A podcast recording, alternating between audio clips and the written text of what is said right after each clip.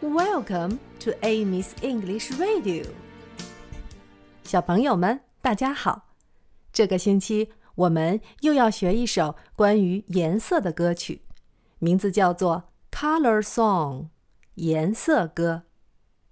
Color 是颜色的意思。Color，Color。Song 是歌曲。 Song，。今天我们先来介绍四种颜色，看看你是不是认识它们呢？它们是红色 （red），red，red；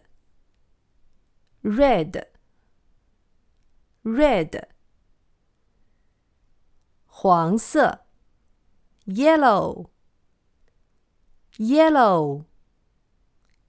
yellow，蓝色，blue，blue，blue，绿色，green，green，green，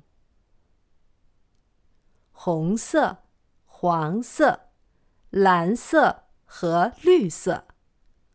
red, yellow, blue, and green. And 是和的意思。And, and, red, yellow, blue, and green. Red, yellow, blue, and green. 现在想象一下，这四种颜色的蜡笔一起站起来。 站起来是 stand up，stand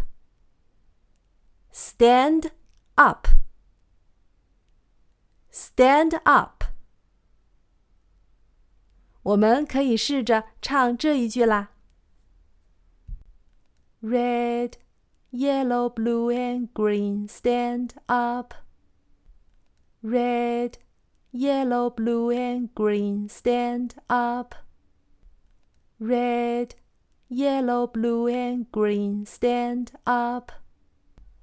一直在收听节目的小朋友可能已经听出来了，这首歌的曲调是我们以前学过的那首《Head, Shoulders, Knees and Toes》。你可以通过查看历史。找到第一百零四期节目。现在我来把整首歌唱一遍，你可以只唱第一句哦。Red, yellow, blue, and green, stand up. Red, yellow, blue, and green, turn around and stretch up high above your head. Red yellow, blue, and green. Sit down.